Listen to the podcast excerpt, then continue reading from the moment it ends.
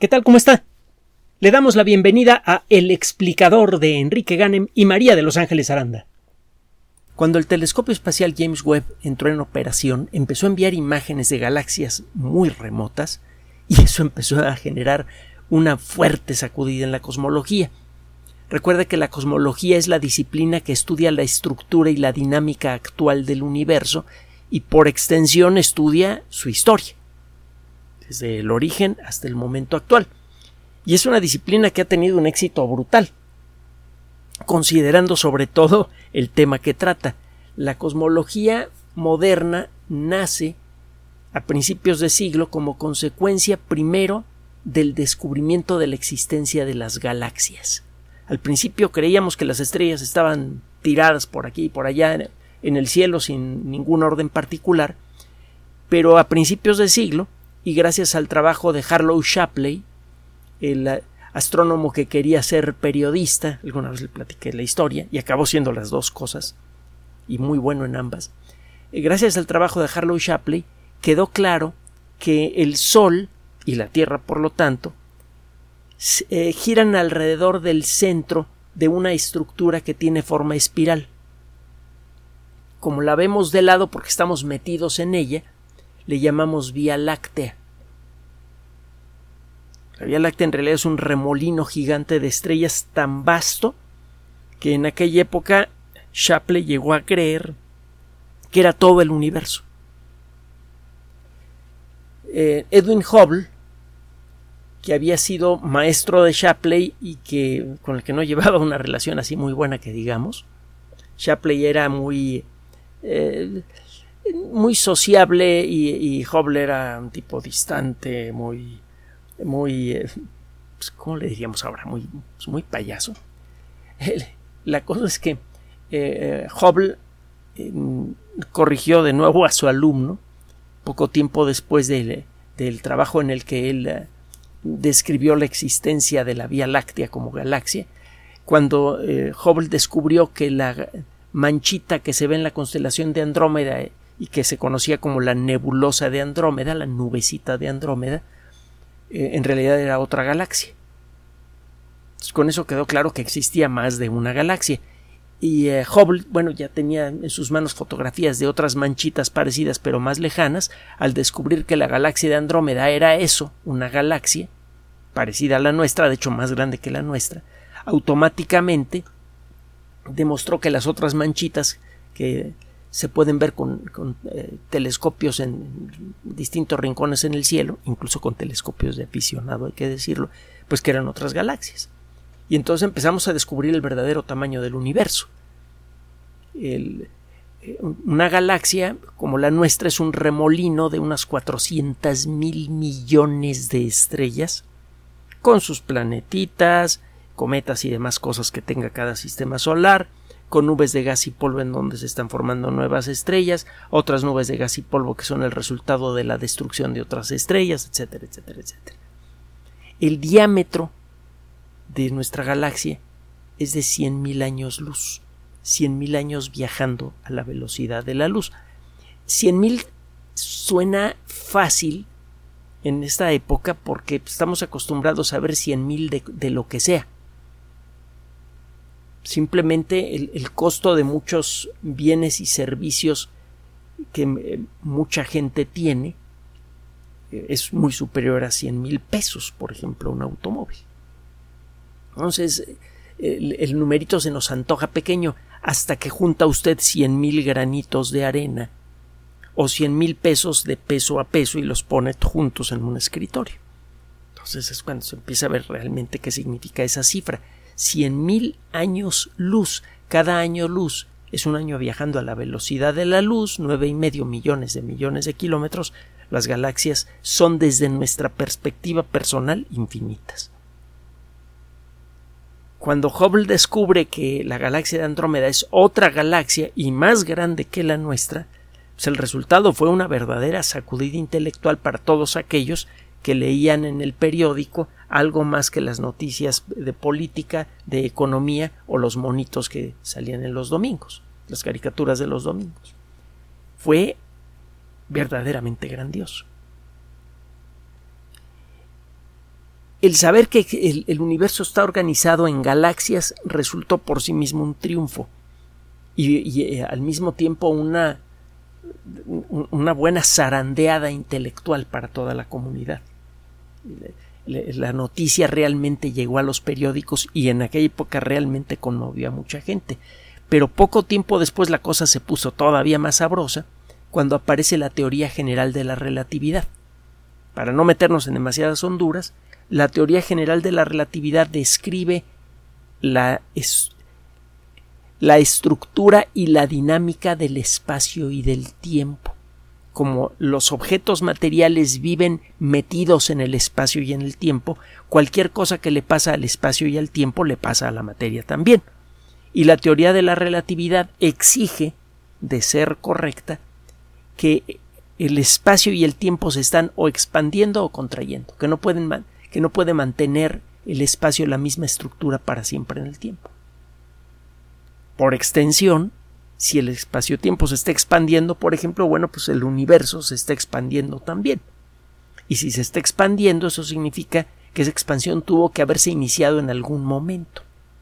Las observaciones de Hubble, sumadas a la teoría general de la relatividad de Einstein, automáticamente, de manera inevitable, exigieron que el universo tuviera un origen.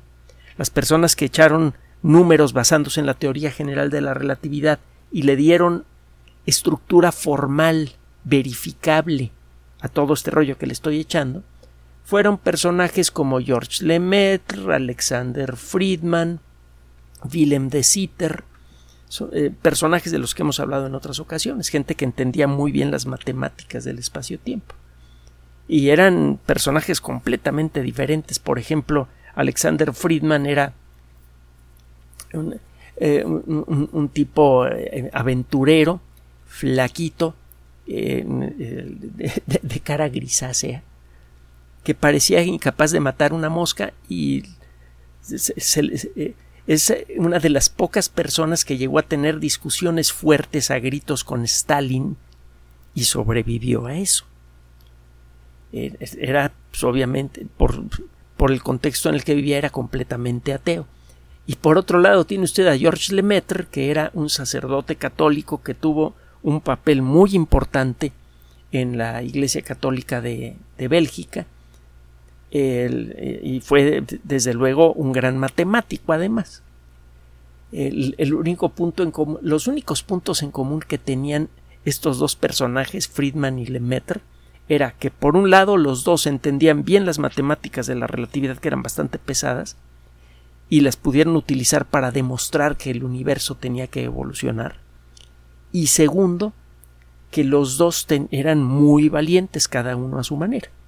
Friedman ya le conté lo de Stalin y eh, Lemaitre alguna vez le platiqué que en las dos ocasiones en las que los alemanes invadieron Bélgica durante la Primera y la Segunda Guerra Mundial, él plantó cara y defendió activamente a la población civil, al punto de que tiene una estatua en su honor no por su talento científico, sino por su valor civil. La segunda vez le plantó cara a los nazis y sobrevivió. Vaya cosa. Bueno. La, eh, la estructura matemática de la relatividad, una vez trabajada por estas personas, automáticamente exigió que el universo tuviera un origen automáticamente. Y eh, una de las predicciones es, bueno, pues el universo en la actualidad debe estarse expandiendo.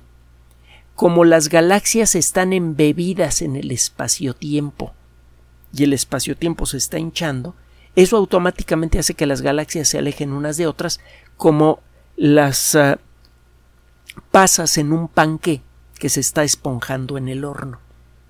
Las pasas están quietas con respecto a la masa de panque que tienen alrededor, pero como la masa de panque se está haciendo grande, la distancia entre las pasas se incrementa. Bueno, pues eso es lo que hemos observado desde Hubble para acá con el universo. Y hemos observado millones y millones de galaxias con distintas técnicas diferentes. Hay técnicas que en una sola fotografía pueden explorar los detalles de miles, incluso millones de galaxias. Y todas ellas respetan este principio y la forma en la que en la que se expande el espacio entre las galaxias se corresponde exactamente a lo que dice la relatividad.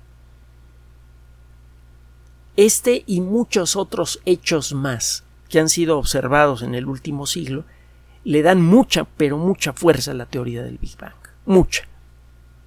El último detalle que fue el, el, detalle final que hizo que la comunidad científica se volcara a favor de la teoría del Big Bang es que, bueno, si el universo tuvo un origen cuando toda la materia del universo estaba concentrada en un solo puntito, ese puntito debió ser increíblemente caliente y brillante. Al comenzar a expandirse esta cosa, la luz generada por el momento del origen del universo debió quedarse adentro del universo, no se puede salir, no tiene a dónde ir.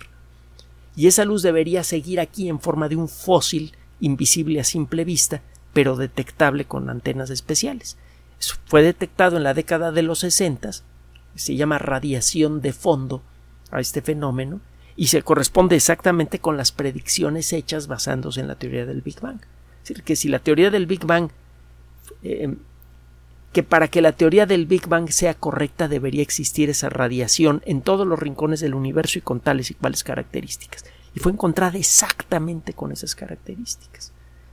Entonces, esa eh, demostración más un montón de otras cosas que vinieron antes y las que han seguido después han convencido a casi toda la comunidad científica que la teoría del Big Bang es correcta. Y digo casi porque en el mundo de la ciencia es muy sospechoso si todos, todos, todos, todos, todos los científicos creen en una teoría. Siempre hay alguien que no está de acuerdo, siempre. Y eso es muy sano para el mundo de la ciencia, porque continuamente las personas que creen, eh, que, no creen en lo que cree la mayoría, están poniendo a prueba esas ideas, están exigiendo nueva evidencia en favor de, de, una teoría que ya está muy metida en la cabeza de la gente. Si tarde o temprano a la hora de exigir pruebas algo falla, eso podría significar que esa idea tan querida, tan apoyada por las por eh, la evidencia está realmente mal, que tiene algún detalle grave que no se había considerado antes, ya le pasó a la teoría de la gravedad antes. Entonces, sí, aclaro que no todo mundo cree en la teoría del Big Bang, pero la realidad es que hasta el momento nadie ha podido presentar un argumento siquiera medianamente bueno que sirva para destronar a la teoría. Todo parece indicar que el universo realmente nació como, como decimos que nació, y hemos podido reproducir el proceso de evolución de la materia casi casi desde el momento del Big Bang hasta ahora, utilizando aceleradores de partículas. Entonces no solamente es un rollo teórico basándose en la observación de galaxias lejanas, sino que podemos repetir en aceleradores de partículas cómo fue la evolución de la materia desde el Big Bang para acá. Y todo funciona a las mil maravillas.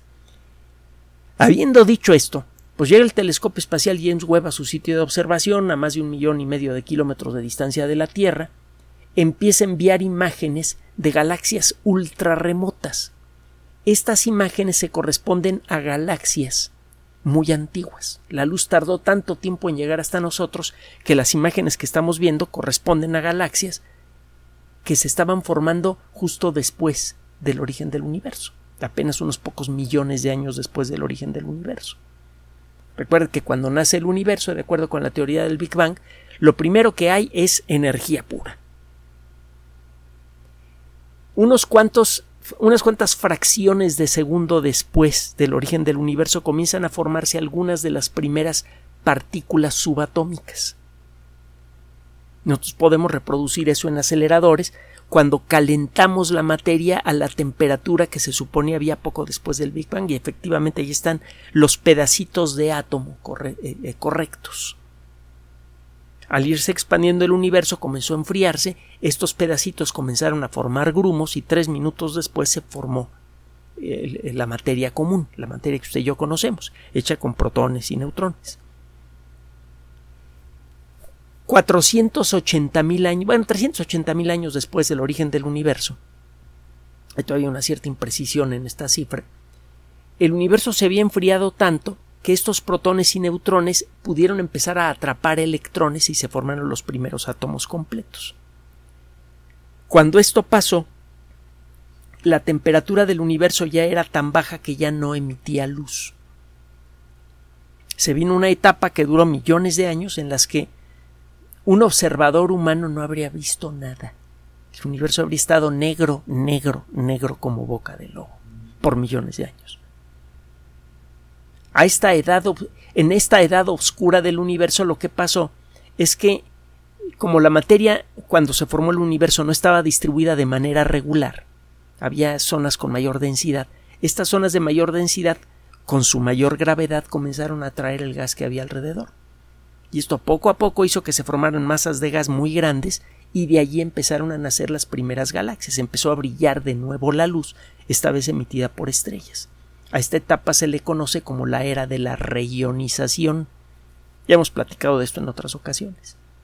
Se empiezan a formar las primeras estrellas y por lo tanto las primeras galaxias y lo que se esperaba del telescopio espacial James Webb es que por su tamaño, por la sensibilidad de sus detectores y por el lugar privilegiado en el que se encuentra, pues que pudiera detectar las increíblemente tenues imágenes de algunas de las primeras galaxias que comenzaron a brillar hace, quién sabe, quizá unos 13 mil millones de años, una cosa así. Lanzan el telescopio, comienza a hacer las observaciones y detecta las primeras galaxias. Sí están allí. De hecho, eh, eh, las imágenes de las primeras galaxias se corresponden a galaxias, a, cómo eran estas primeras galaxias hace unos 3.200, 13.200, 13.300, casi 13.500 millones de años.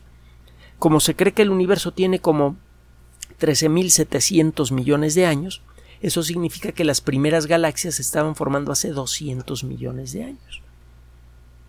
Este dato ha servido para mejorar el modelo que pretende explicar el origen del universo. Hasta aquí todo pues, va bien y coherente para la, para la cosmología, pero, lo hemos comentado,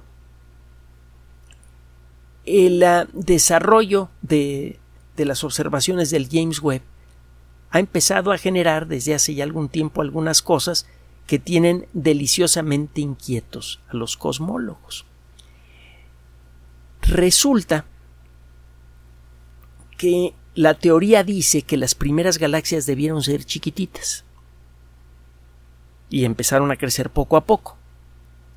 Estas eh, primeras galaxias empezaron a chocar unas con otras y empezaron a formar galaxias más grandes. Es un proceso que todavía estamos viendo. De hecho, nuestra Vía Láctea está rodeada de una nubecita de galaxias enanas y nos estamos comiendo algunas de ellas en este momento nuestra galaxia sigue creciendo. Lo mismo pasa con la galaxia de Andrómeda, que está a dos millones de años luz de distancia de aquí, es decir, está cerca en relación a muchas otras, a todas las demás galaxias grandes. La galaxia grande más cercana a la nuestra es la, la galaxia de Andrómeda, que es más grande que la nuestra, por cierto, y también tiene una nubecita de galaxias y se está comiendo algunas de ellas, y acabará comiéndose a todas con el paso del tiempo. Entonces es un proceso que estamos viendo ahora y que sabemos que pasó en el pasado. Todo bien, pero Ahí le va cómo va el rollo. Sabemos más o menos cómo nació el universo y todo, y le, matemáticamente usted tiene que explicar, una vez que se vino el Big Bang, cómo es que la materia comenzó a formar grumos para formar las primeras galaxias. Y lo tiene que explicar no con rollo, sino con matemáticas. Bueno, hay una teoría que se llama delta CDM. Esta teoría es la que explica mejor cómo se fueron haciendo grumos de materia para formar las primeras galaxias. Delta CDM significa lo siguiente, la palabra delta se refiere a un término que alguna vez Albert Einstein metió en las ecuaciones de la teoría general de la relatividad para hablar de una fuerza de repulsión que en cierto modo es opuesta a la, a la fuerza de gravedad. Otro día le platico la historia de delta. El caso es que Einstein, después de revisar eh, este término, dijo, ay, no, qué feo está, no me gusta. lo voy a quitar, dijo, es el peor error de mi carrera el haberle metido mano a la teoría de la relatividad para agregarle este término que no sirve para nada. Pues mire, ya le he dicho que este señor era tan bueno que acertaba hasta cuando se equivocaba, porque resulta que desde hace cuando menos veinte, veintitantos años, desde principios de siglo, hemos observado que parece existir una fuerza de repulsión que está haciendo que el universo se haga, eh, acelere su crecimiento. En lugar de que la expansión del universo sea frenada por la gravedad mutua de las galaxias, hay una energía misteriosa que está acelerando la expansión del cosmos. Y eh, todo parece indicar, según algunos cosmólogos, que esta fuerza se corresponde exactamente con la que Einstein introdujo en la teoría general de la relatividad y que está representada por este término matemático lambda. Entonces parece que parece que le atinó. No estamos seguros de eso, pero parece que le atinó. Bueno, lambda entonces representa a esto que se llama energía oscura, que no sabemos ni qué es, pero que eh, representa más del 90% de todas las formas de energía que hay en el universo. Y me río porque creíamos que ya lo sabíamos todo. Y resulta que no entendemos el 90 más del 90% de la energía que hay en el universo. Y esta energía genera fuerza de repulsión entre las galaxias. Hay que considerarla si quiere usted calcular cómo demonios se formaron los primeros grumos de materia una vez que se había formado el universo. Lo demás, CDM, significa Cold Dark Matter. Uno de los grandes, el misterio más grande que hay en la actualidad con respecto al universo es la naturaleza de la energía oscura, que le digo que representa más del 90% de la energía del universo y que está generando una expansión acelerada de todo el cosmos, que está más que verificada. Luego, por otro lado, hay otro problemita por allí. Desde la década de los 30 del siglo pasado, y también lo hemos comentado, tenemos evidencia de la existencia de fuentes de gravedad muy intensas, y esas fuentes de gravedad no están hechas de átomos normales. Hay un tipo extraño de materia que no podemos ver, y por eso se le llama materia oscura, que genera gravedad y de hecho la materia oscura es cinco veces más abundante que la materia normal.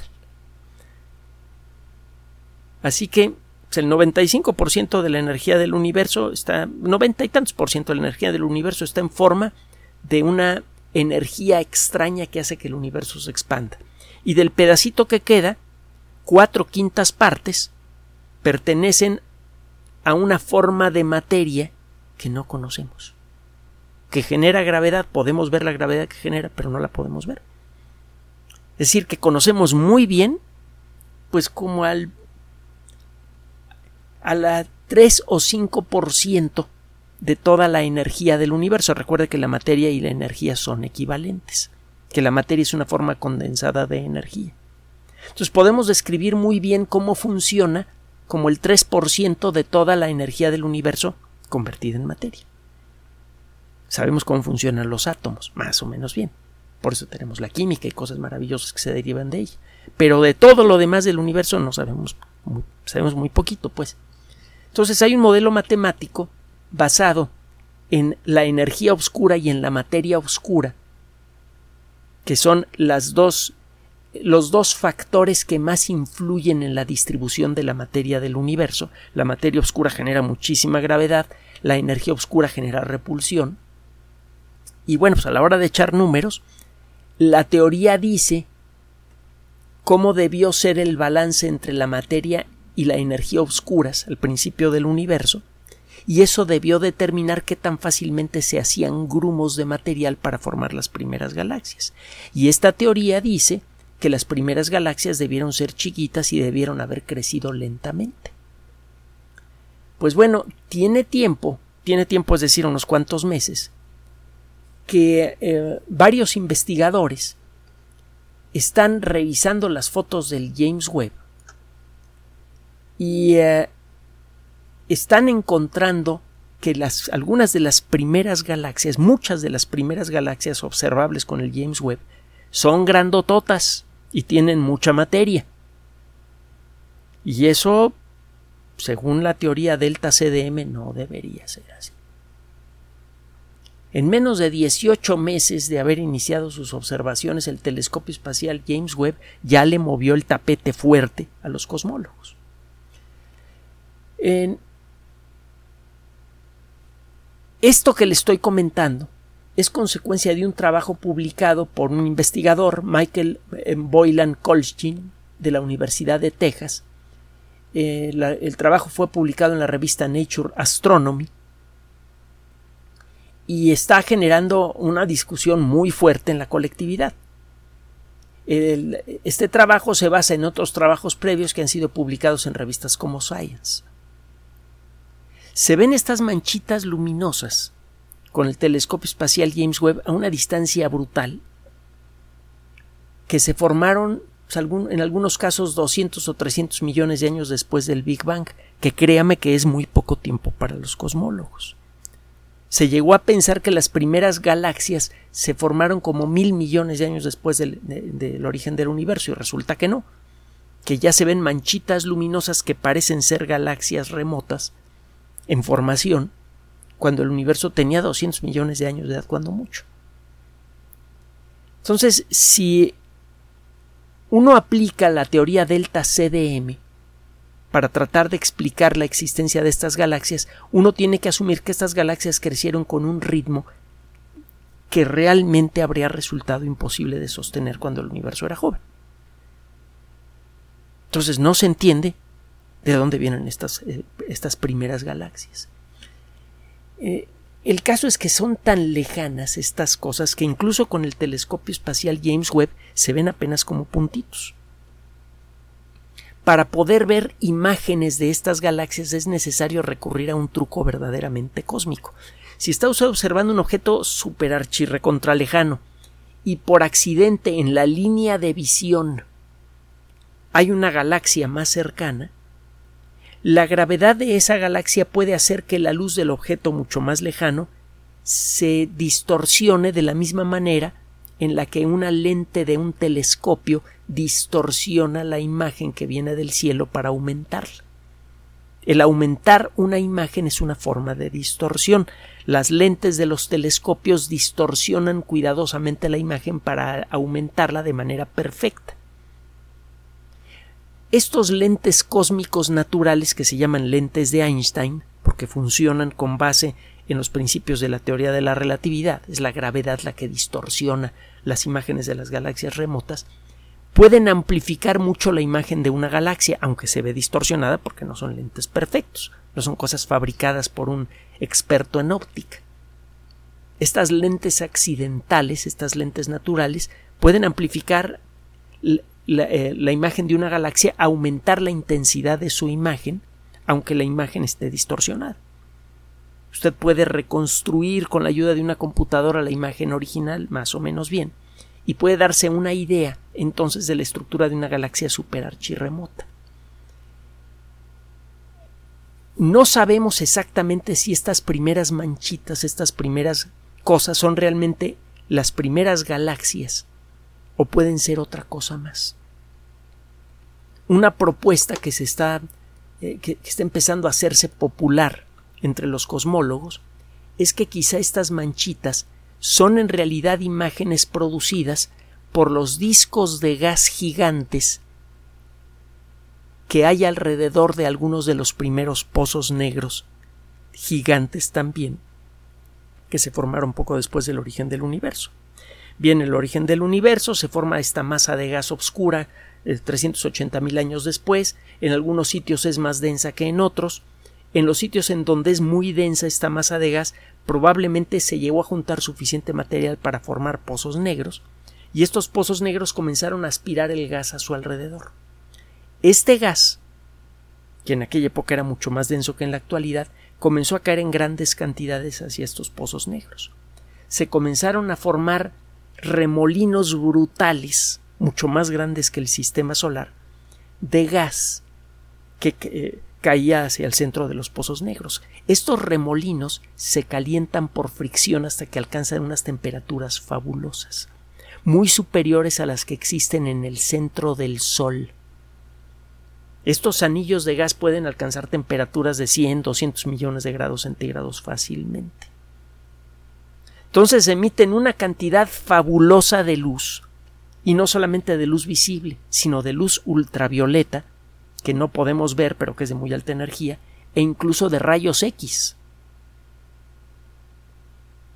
El proceso de expansión del universo genera un truco muy peculiar, que se llama el corrimiento al rojo. Cuando un objeto se aleja de usted y emite sonido, el sonido se oye más grave. Es lo que pasa con la sirena de una ambulancia cuando se aleja de usted. Si un objeto que se aleja de usted emite luz, la luz se enrojece. Si usted enrojece la luz de rayos X se vuelve luz visible. Las primeras galaxias emitían cantidades fabulosas de rayos X y están tan lejos que el proceso de expansión del universo hace que esa luz se enrojezca mucho. El proceso de expansión del universo hace que mientras más lejos esté un objeto de usted, más rápidamente parece alejarse, por lo tanto más, más enrojecida está su luz. Un objeto archilejano tendrá una luz muy enrojecida. Si ese objeto emitía muchos rayos X, esos rayos X ahora son luz visible. Y por eso se ven tan brillantes. Bueno, pues el caso es que a la hora de empezar a analizar estas cositas, lo que se eh, propone Boylan Colchin y podría ser crucial para corregir este problema en la cosmología moderna es que lo que estamos viendo son masas de pozos negros que están comiendo el, mucho del gas original que se formó poco tiempo después del Big Bang y que al hacerlo están generando unos discos de gas ultra brillantes que podrían ser tanto o más brillantes que una galaxia normal. Entonces lo que estamos viendo es probablemente el nacimiento del centro de las galaxias. Ahora sabemos que en el centro de muchas galaxias, quizá de todas, existen pozos negros supergigantes. Aparentemente lo que estamos viendo, si esta explicación es correcta, estos puntitos luminosos ultralejanos que estamos viendo son los discos de gas torturado, sobrecalentado, que emiten una cantidad de luz fantástica alrededor de los primeros pozos negros gigantes que luego se quedaron en el corazón de las primeras galaxias estamos viendo entonces que quizá la primera luz que brilló en el universo después del Big Bang no fue la luz de las primeras estrellas, sino que fue una luz mucho más intensa y mucho más dramática. Una fracción importante de la materia recién nacida del joven universo estaba siendo comida en forma brutal por los primeros pozos negros, y antes de caer en ellos emitieron un destello de luz increíblemente brillante que ahora apenas distinguimos con la ayuda del telescopio James Webb, trece mil millones de años después.